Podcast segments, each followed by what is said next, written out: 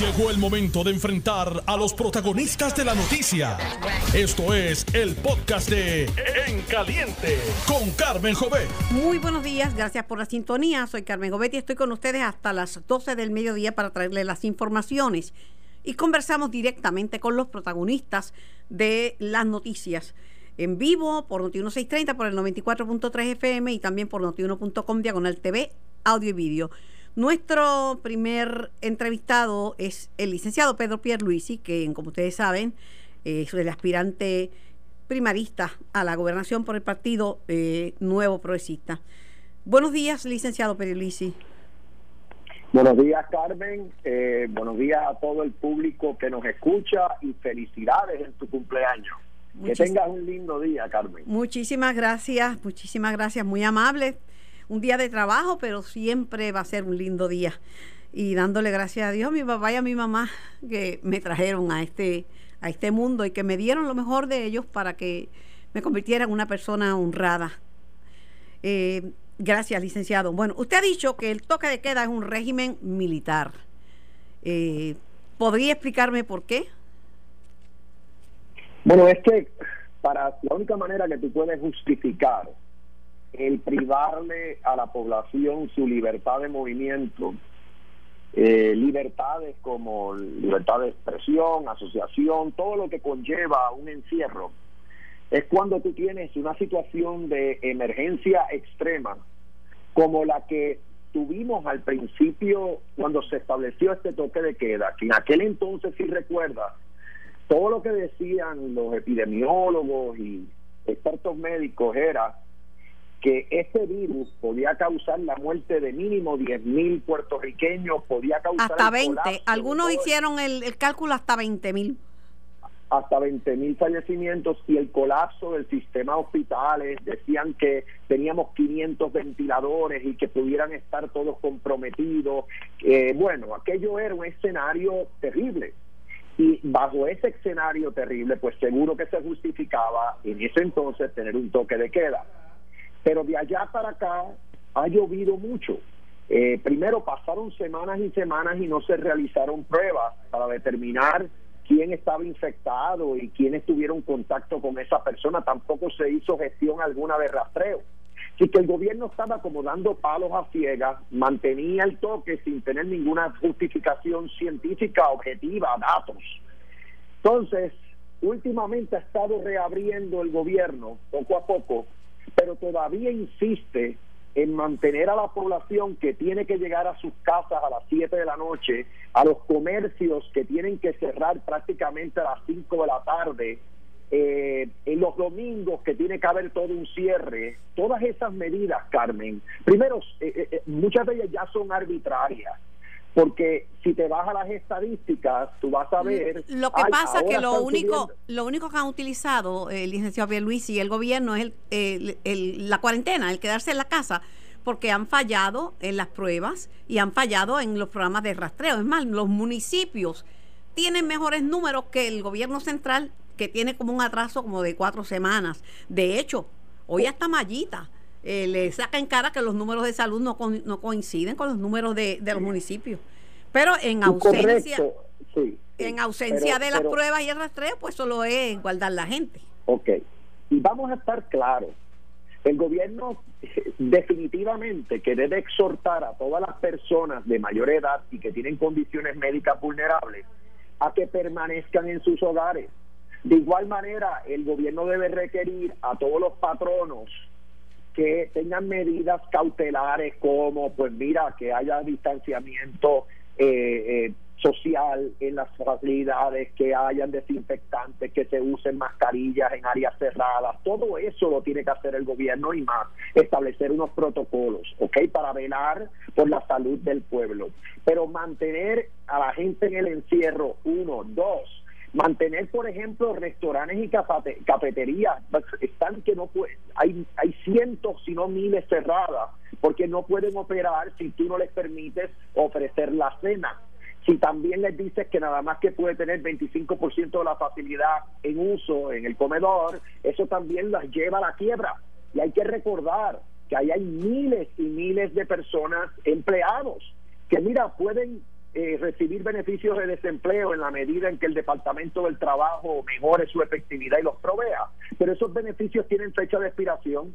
Tú no puedes me escribe, me escribe el amigo eh, gracias por la felicitación, Iván. Eh, Iván Rivera, y dice que nuestra constitución no le da poder al Ejecutivo para de manera unilateral decretar un toque de queda ni una ley marcial. No, exacto. Déjame seguir explicando para que todos lo entiendan en Arroyo Bichuela.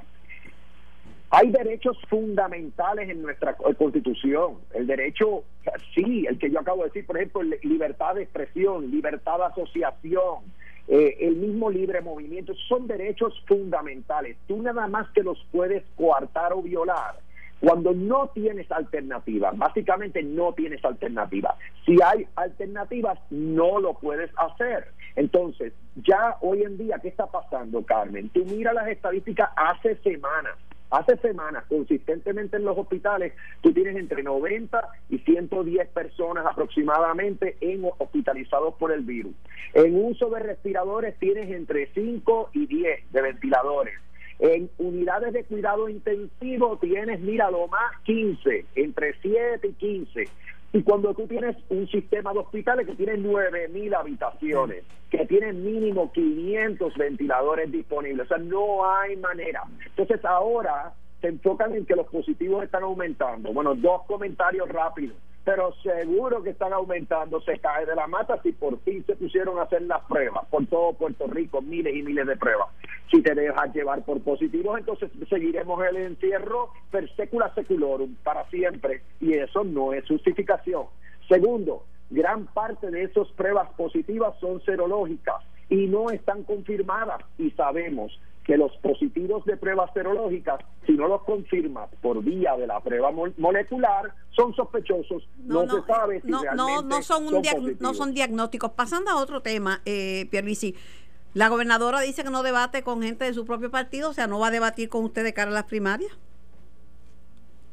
Mira, yo siempre, no de ahora, de siempre, he estado dispuesto a debatir con quien sea si es el asunto del estatus, la estabilidad, la debato donde sea, en Puerto Rico, en Washington, en Nueva York, en las Naciones Unidas.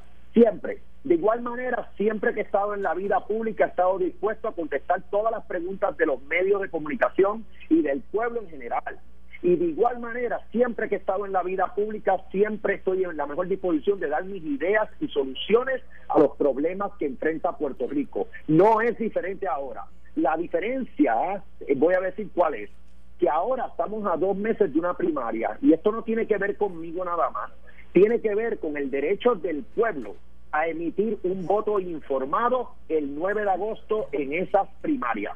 Para que el pueblo pueda emitir un voto informado, todos los aspirantes tienen que hacerse sentir, tienen que eh, presentarse ante ese pueblo, eh, explicarle cuáles son sus posturas y sí, de ser posible, debatir entre ellos para que el pueblo pueda escoger informadamente. Esa es mi posición con el mayor respeto. Ah, eh, así que, y, y, va a ser mi posición hasta el 9 de agosto. Ahora, yo no voy a parar, Carmen, yo no voy a parar de estar disponible para el que sea, para quien sea. Si eres tú, cualquier medio de comunicación, el pueblo en general, en las redes, yo estoy contestando preguntas directas que me llegan por las redes sociales. Yo voy a estar expuesto porque yo quiero ganarme esa confianza, del, en primer lugar, del pueblo PNP y en noviembre del pueblo en general. Por último, y para finalizar, una reacción a la demanda que le ha puesto eh, la Junta de Supervisión Fiscal a la gobernadora Wanda Vázquez por falta de, de pues, transparencia que para mí transparencia es pulcritud en el tema de los contratos tan sonados. Eh, se habla de los dos que examinó la Cámara, que es el de los tres, las 313 y el, el, contrato fallido eh, con Juan Maldonado, que tuvieron que devolver hasta el, punto. Pero también hay otras dos compañías envueltas. ¿Qué le parece? Otra controversia innecesaria eh, es, es por todos conocido que la Junta de Supervisión Fiscal tiene el derecho de revisar y aprobar toda contratación del gobierno que exceda de 10 millones de dólares. Y en esta ocasión, pues eso no se hizo. Eh, eh, la incumbente, la, gobernante, en una conferencia de prensa que defendió esas transacciones fallidas, esas transacciones en salud, eh, a capa y espada dijo que como eran órdenes de compra, que eso no tenía que ir a, a la Junta Revisión, pero todo el que sabe de derecho contractual sabe que una orden de compra cuando se acepta, eso se convierte en un contrato. Entonces la Junta insistió desde el primer día, dame la información, aunque sea tarde, dámela y sigue insistiendo y es increíble que el gobierno no le suplió toda la información porque han pasado como dos meses desde que le pidió la información.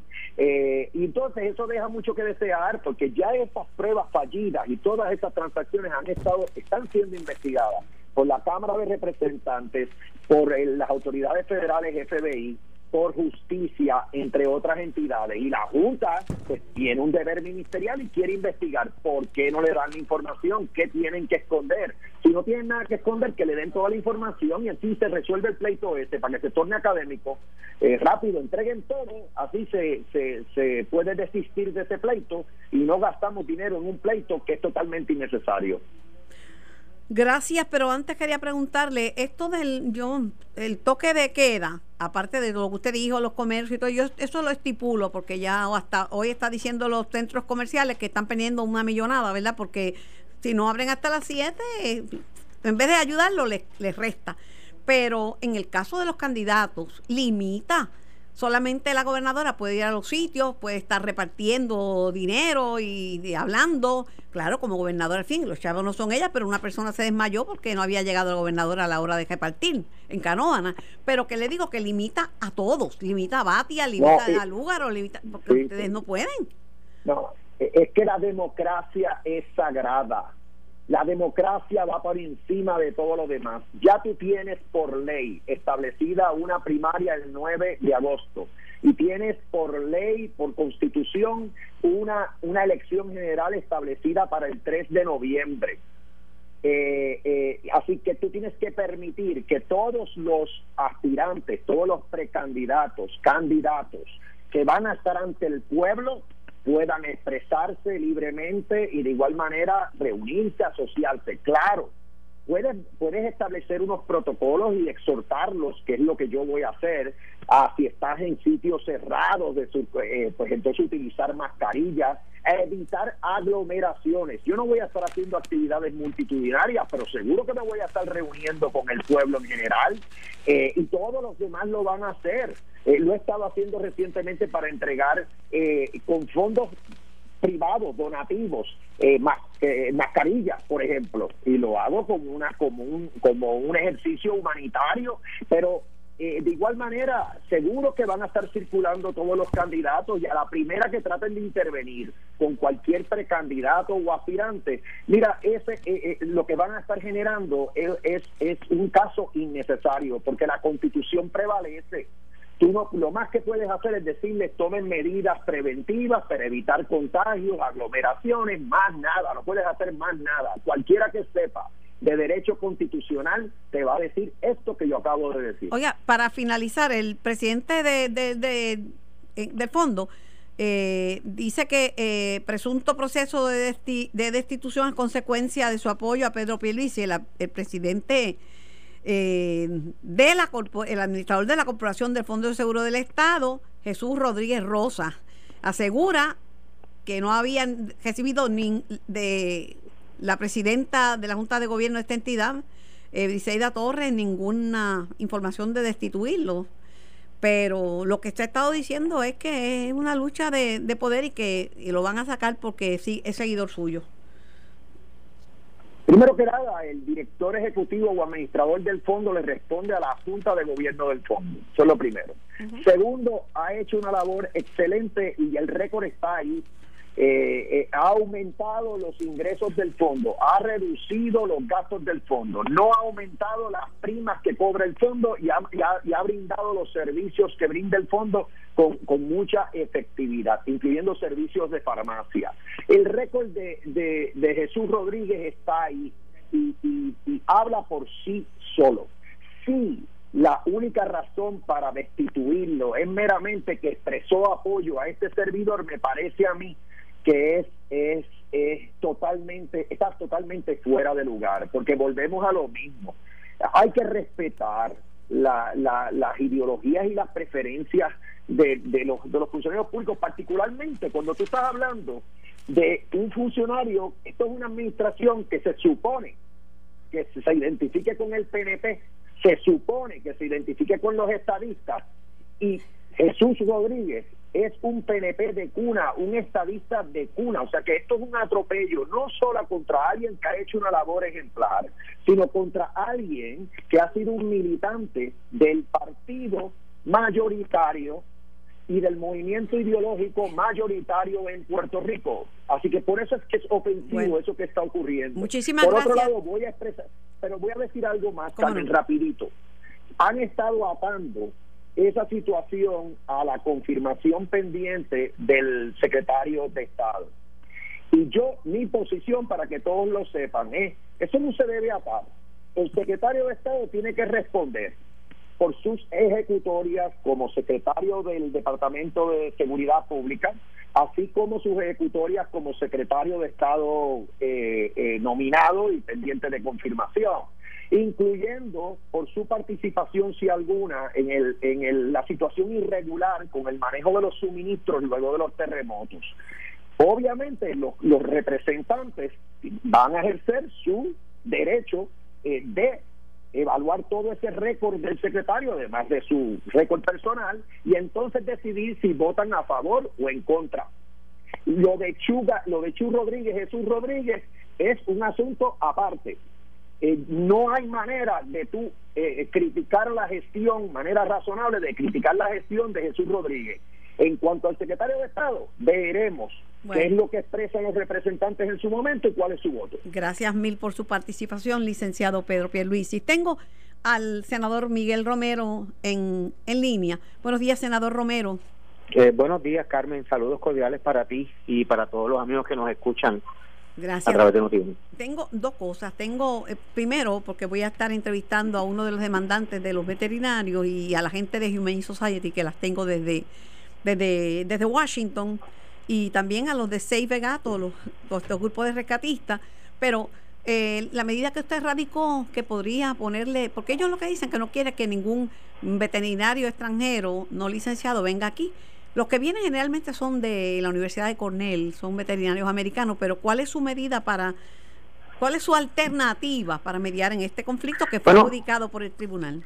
Sí, la, la, medida, la medida que, que yo radiqué y que, y que tengo la impresión de que vamos a estar considerando en el Senado en el día de hoy, va dirigida a que la Junta Examinadora de Medicina Veterinaria pueda conceder licencias provisionales a médicos veterinarios o a profesionales del área de la medicina veterinaria para que puedan ejercer en Puerto Rico de manera temporera en este tipo de eventos, como por ejemplo el Espayaton Puerto Rico, eh, cuando el servicio que se da es un servicio que se le da al público de forma gratuita.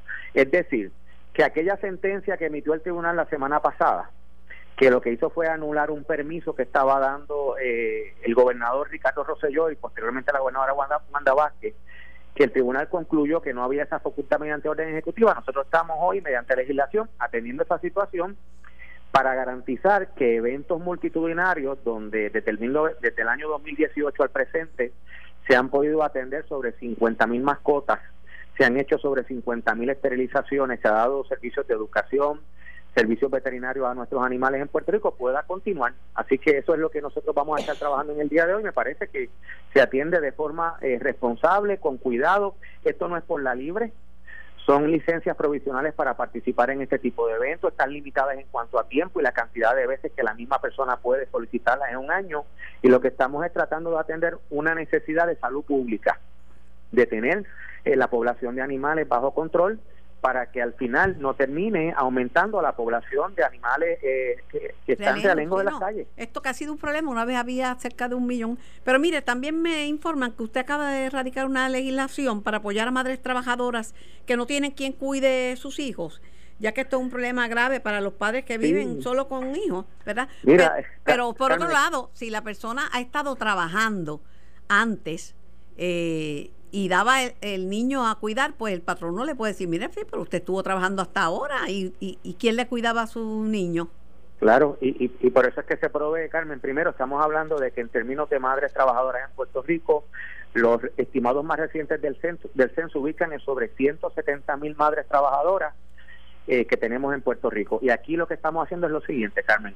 Una madre trabajadora o también un padre que tiene un hijo de 14 años o menos bajo su custodia, que para trabajar utilizaba unas facilidades de un centro de cuidado, que por razón de la pandemia y las órdenes ejecutivas que han limitado la operación de ciertos centros, no tenga su centro disponible, que pueda solicitar a su patrono un acomodo razonable para que el patrono pueda, ya sea mediante el trabajo remoto, mediante un horario diferido, tomar en consideración las circunstancias particulares, de nuevo, de esa madre trabajadora o padre trabajador que utilizaba un centro de cuidado que no está disponible en el día de hoy. Así que en ese sentido lo que estamos haciendo es tomando cuidado primero de las madres, que muchas de ellas son jefas de familia, que utilizaban servicios de centro de cuidado para poder cumplir sus responsabilidades en su trabajo y que el patrono, eh, de una forma que no sea onerosa para la para eh, la operación del negocio pueda conceder un, un, acomodo razonable mientras continuamos en este estado de emergencia que ciertamente, Carmen, mientras no salgamos de él, no vamos a tener centros de cuidado de niños disponibles. Se me, se me olvidaba eh, preguntarle cuál es la diferencia entre la medida que usted radicó y la que radicó el senador William Villafañe sobre el tema de los veterinarios. No, bueno, primero que la hay un proyecto que fue radicado posteriormente al a que yo radiqué por el compañero William Villafañe que básicamente es atender durante periodos de emergencia. El proyecto que yo eh, radiqué, pues lo que tiene es una, una enmienda a la ley que provee para que la Junta Examinadora pueda conceder estas licencias independientemente si estamos en un estado de emergencia o no estamos, porque la realidad es, Carmen, que eventos como el Spiaton eh, PR eh, es un evento que en Puerto Rico ha sido muy exitoso, y se requiere que se pueda enmendar la ley para conceder estas licencias para que se pueda entonces eh, atender una sentencia del tribunal. Yo tengo que decirte que lo que es Human Society, una cantidad de albergues y casas de animales, la actriz puertorriqueña eh, Rosalind Sánchez ya han hecho un endoso abierto a la medida nuestra y con los compañeros senadores que he podido hablar, pues estamos eh, interesados en que la misma sea considerada y aprobada para que nuestra gente, los rescatistas, los que somos amantes de los animales, que tenemos eh, eh, mascotas eh, o parte de la familia en nuestras casas es, una mascota, que podamos estar tranquilos de que este tipo de evento que ha sido tan exitoso, estamos hablando, Carmen, del 2018 al presente, yo, lo conozco, sobre 52 mil esterilizaciones. No, yo los conozco, yo llevo trabajando con este tema como 25 años, como 25 años literalmente. Gracias. Y ahí está la universidad Cómo no, gracias tengo a ti, que dejarle, gracias, senador Romero. Buen día. Tengo que ir a la pausa. Estás escuchando el podcast de En Caliente con Carmen Jovet de Noti1630. Ciertamente, así es, estamos en vivo. Tengo a la secretaria del Departamento del Trabajo, Briseida Torres, en línea telefónica. Buenos días, secretaria. Muy buenos días, Carmen. Saludos a todos. Secretaria, muchos pensaban que el problema, ¿verdad?, del software y los problemas de atraso en el Departamento del Trabajo se habían resuelto, pero no uno ha entrevistado gente que llega allí al, desempleo desde las desde antes de las 4 de la mañana y coge un turno, el 167, da la impresión que todavía el atraso está. Sí, Carmen, ciertamente hay, unas, situaciones tecnológicas y hay unas situaciones de, falta de recursos y, pues, hemos trabajado con todo, todos esos retos. Al momento ya 250 mil personas, gracias a Dios, pues, están recibiendo el, beneficio de, desempleo. Sin embargo, pues quedan casos, quedan casos que, todavía son casos que, tienen que ser analizados, que tienen que ser trabajados. Estamos a través de, diferentes puntos de la isla, incluyendo el centro de convenciones, cogiendo documentos a través de, del programa de Servicarro y de igual forma estamos, ah, hay personas que llegan sin carro y las estamos atendiendo dando dando turnos. Eh, esto pues no no no no para nos permite el que las personas puedan traer la documentación necesaria para poder arreglar los casos, para poder verificar el estatus de los mismos y para en el caso de que sean beneficiarios de, de este seguro se les pueda proveer esa ayuda. ¿Y como cuántas, cuántos casos quedan por atender? Porque me dice los que ya los atendieron y están recibiendo, pero ¿qué por ciento o cuántos casos de personas? sí, ya, ya, ya un, más de un 65% de, de las personas que, que, que solicitaron están recibiendo. Adicional a eso, pues hay personas que simplemente son, son van a ser denegadas, que no, no cumplen con los requisitos. Eh, también es, importante señalar que muchas de las personas que vienen a hacer sector de convenciones son eh, personas también que, aunque ya están recibiendo, pues tienen alguna situación en su semana subsiguiente. Sabemos que este beneficio de desempleo no es no es, no es automático y que hay que reclamarlo cada dos semanas. Y cada dos semanas puede ser que su situación cambie o la documentación que se requiere eh, analizar pues sea una adicional. Así que hay personas que sí están llegando a ya sea el centro de convenciones o algunos de los otros puntos, no no no simplemente porque no han recibido compensación, sino también casos en los cuales pues eh, están, están tratando de hacer sus reclamaciones subsiguientes. ¿Por qué usted dice que el, el, este beneficio hay que retomarlo cada dos semanas? Esto es un beneficio automático. Eh, la disposición federal así lo requiere. Uno tiene que certificar su situación cada dos semanas. Este es el beneficio semanal y cada semana uno tiene que establecer que cumple con los requisitos en ley. Así que este, este beneficio, siendo un beneficio semanal que se reclama de manera bisemanal cada dos semanas, cada dos semanas, cuando usted hace su reclamación subsiguiente, usted tiene que certificar que usted está en la misma situación, que, que cumple con esos requisitos en ley. Así que podría ser que usted en esta en las pasadas semanas lo ha podido recibir sin embargo ha, cambiado sus circunstancias o las contestaciones a las preguntas que usted ha brindado. Usted había dicho que, que a partir de ayer pues iba a haber unos cambios eh, al, al PUA. ¿En qué consisten esos cambios? Hay unas excepciones también en cuanto a, las personas que están recibiendo en beneficio regular. Hay unas excepciones de 13 semanas que se han permitido desde el día de ayer, que son eh, aquellos casos eh, en los cuales las personas ya llevaban unas 26 semanas de beneficio de desempleo, que vienen siendo seis meses, esas personas pues ya habían agotado sus beneficios. Con el CARES Act eh, solicitábamos que Puerto Rico estuviese cubierto con unas extensiones de semanas de beneficio. Eso nos permite que las personas puedan recibir hasta 13 semanas adicionales. O sea que una persona que el año pasado, desde julio, eh, extinguió sus beneficios o durante este año ha extinguido sus beneficios de las 26 semanas, ahora puede tener 13 semanas adicionales que eh, eh, sabemos que estas 13 semanas van desde el 4 de abril incluirían los 600 dólares adicionales del, del CARES Act y eh, también esa, este beneficio puede puede extenderse hasta el de diciembre de este año. Le digo que las personas, no para Cuba, estas son para personas que son de beneficio de desempleo regular. Si usted conversa con, con la gente, la gente está molesta y, y la acusan, acusan a usted por, por, por su molestia, dicen no nos han atendido, nos han atendido, atendido mal, si espero por los chavos del desempleo me muero de hambre, o sea, hacen comentarios, usted, bueno, yo sé que usted lo sabe porque usted chequea los medios, chequea las redes, pero hay mucha gente bien molesta. La realidad es que pues cada caso, como siempre le he dicho, cada caso para nosotros es igual de importante. Los, los empleados del departamento están dando esa milla extra para poder seguir ayudando a más, ¿verdad? A las de las miles de personas que ya estamos ayudando, ya eh, logramos desembolsar 1.200 millones de dólares desde el 1 de abril, sin embargo queda, ya reconocemos, y estas filas y esta necesidad demuestran el número de personas que, se acercan a, cada una de las instalaciones demuestra que todavía quedan muchas personas por atender, muchas personas por ayudar y eh, el, ¿verdad? Los, empleados del departamento están conscientes de ello y se está trabajando ¿verdad? Eh, esta medida extra y buscando las, las maneras para poder atender esos casos. Hemos implementado también un sistema de citas virtuales que nos va a permitir atender los casos del antiguo hasta el más cercano mediante un sistema de citas eh, en las cuales van, en una primera instancia van a ser llamadas telefónicas a los beneficiarios y posteriormente, ya con la reapertura que, está próxima a ocurrir, pues poder citar a las personas, tanto de las oficinas locales como acá. Eh, usted había dicho eh, que iba a establecer para agilizar estos trabajos el sistema de servicarro en, en algunos municipios.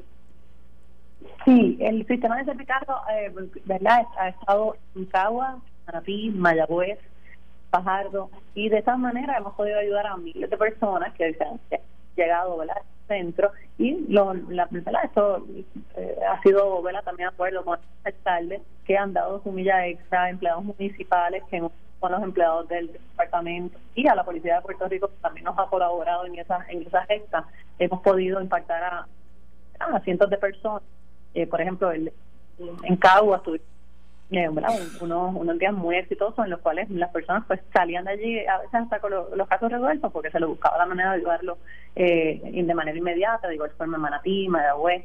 Así que eh, la, lo que demuestra esto es la necesidad de, de, tener a la persona de frente. Hay unos casos que sí se pueden hacer de manera automática y esa parte tecnológica no los, no los colabora, Sin embargo, hay otros que se necesita ese, esa investigación, ese, ese tú a tú en el que le, le, pide los documentos, le ayudas a, llenar cierta, cierta documentación que hay veces que el, el beneficiario no, no ha podido hacerlo eh, por su parte.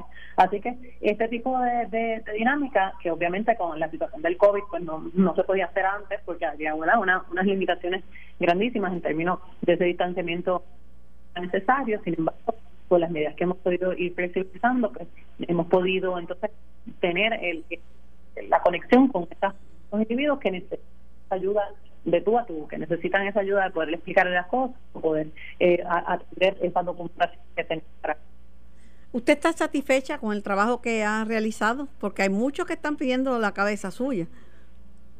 Mire, Carmen, la realidad es que yo como, como Briseida, que hemos dado la milla extra.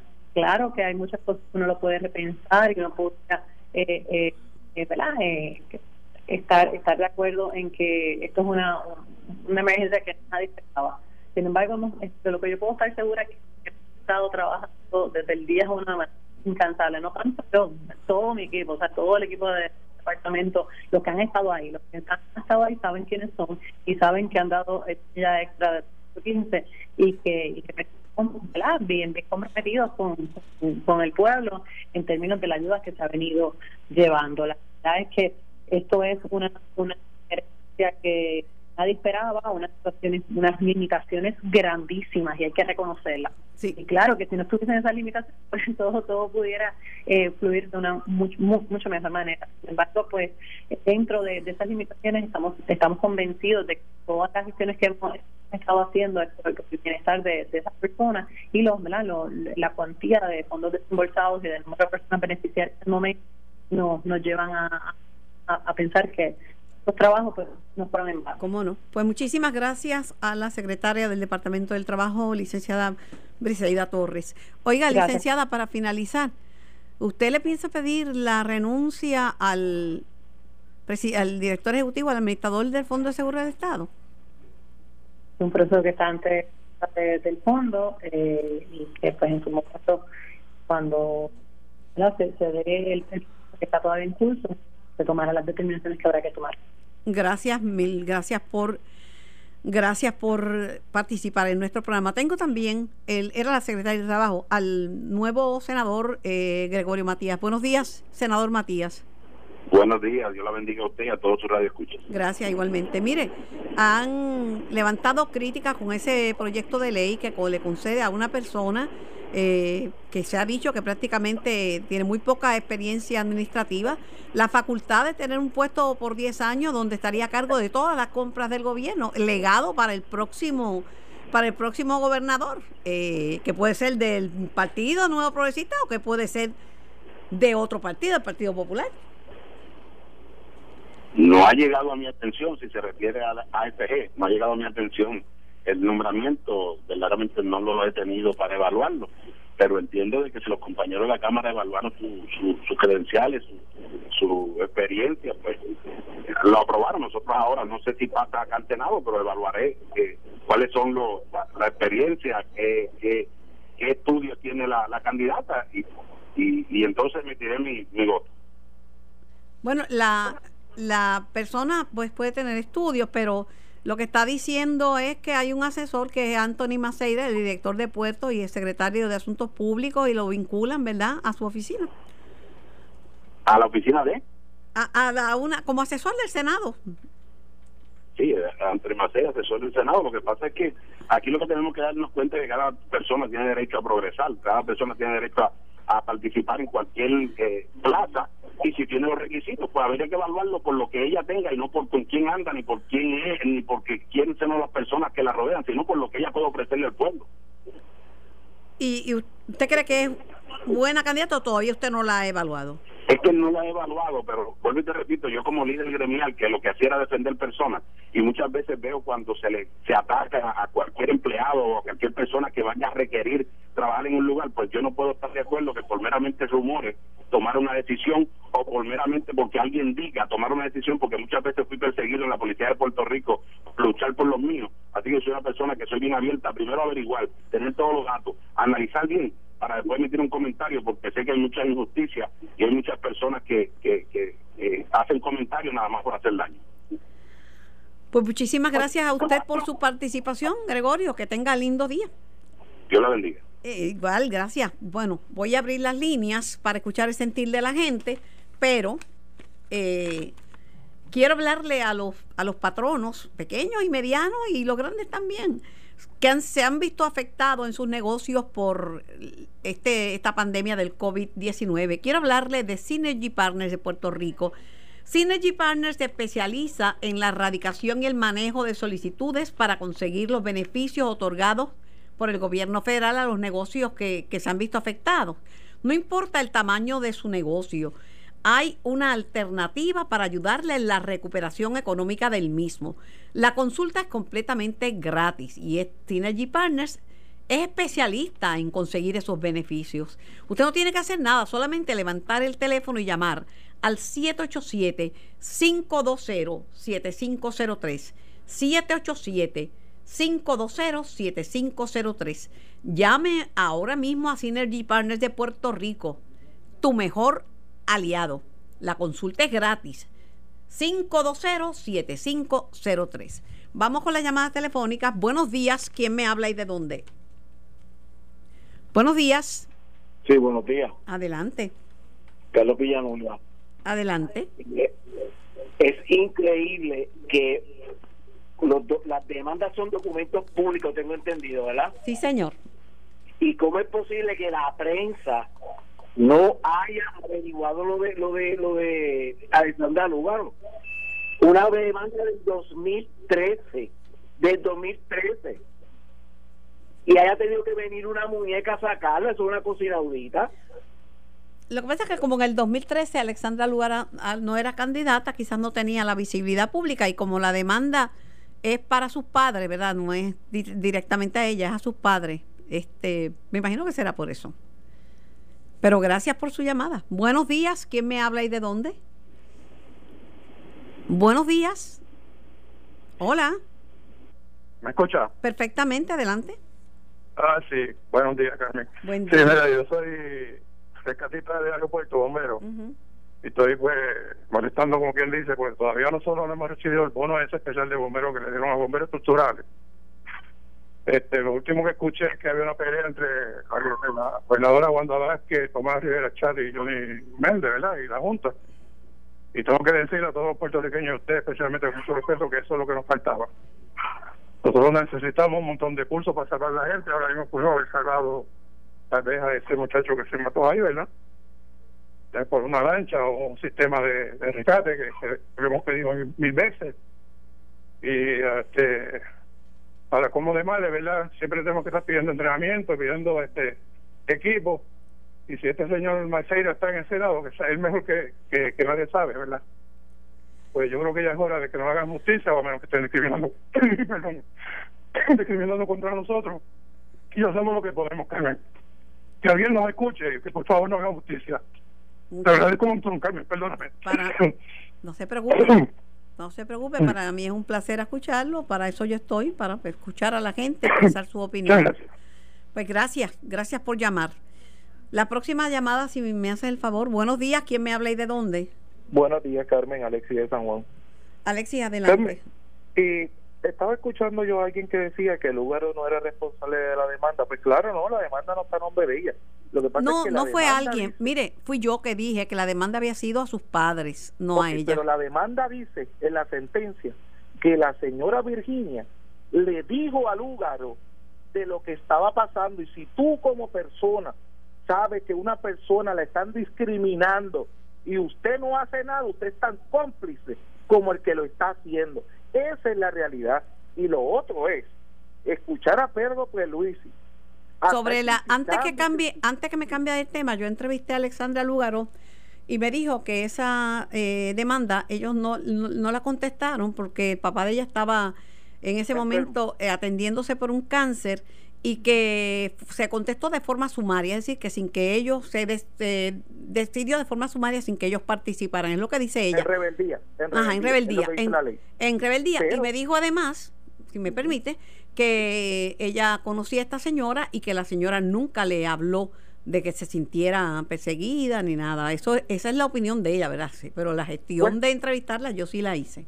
Sí, claro, pero la sentencia es clara y entonces en un tribunal el que no pelea es porque da los hechos por, los hechos porque cómo tú vas a pagar algo que tú no estás de acuerdo e, ellos fueron emplazados. La licenciada Lisa, Lisa, Lidia Lisa Raval estuvo en el tribunal. Decir que la realidad es que pues Lúgaro puede decir ahora lo que quiera pero referente a Peluisi que no me quiero de ir sin hablar de Peluisi está criticando al gobierno constantemente. Y mi pregunta es Carmen ¿Qué haría él diferente a las personas que aportan a la campaña y luego tienen contratos? Él tuvo sus amigos cuando era comisionado residente. Y la otra cosa es, el gobierno de nosotros, el gobierno del PNP nos incluye a todos. Y si él sigue atacando a la gobernadora como lo está haciendo, la realidad es que está atacando al PNP porque el PNP es el gobierno. Él le tiene que preguntar a Johnny Méndez qué era lo que pensaba Johnny Méndez antes, ahora antes que él fuera candidato, que todas las barbaridades que dijo tengo en la Cámara, que ir a la tengo que ir a la pausa, gracias por gracias por su llamada, pero yo le digo que yo pienso que los candidatos han estado bastante callados. Al estar en cuarentena han estado bien limitados. Este, estamos un pelo en una campaña política y si Luis ha hablado en este en, en, la prensa dos o tres veces, esto es, es mucho, eso no y los demás también, a menos y no llaman, a menos que uno los llame, ellos no llaman porque nunca, nunca llaman para hablar los otros candidatos y yo creo que en ese sentido la gobernadora tiene la bola en su cancha porque está repartiendo dinero, la gente se cree que es, que, es del gobierno de Puerto Rico, son dineros federales, pero yo no creo tampoco que tengan que esperar que una persona se desmaye, una mujer embarazada, y que le tengan que entregar lo que le vaya, lo que sea que le vaya a dar cuando llegue la gobernadora. ¿Para qué? Si le van a dar algo, como usted espera que una persona se desmaye para eso? Y la gente tiene que criticarse, aunque sea de su mismo partido, es la única manera de uno mejorar. Aplaudir lo que está bien de su partido y de otros, y criticar lo que está mal, porque sean del PNP todos no quiere decir que no se puedan criticar. Si, está, algo está mal, está mal. Esto fue el podcast de En Caliente con Carmen Jovet de Noti1630. Dale play a tu podcast favorito a través de Apple Podcasts, Spotify, Google Podcasts, Stitcher y notiuno.com.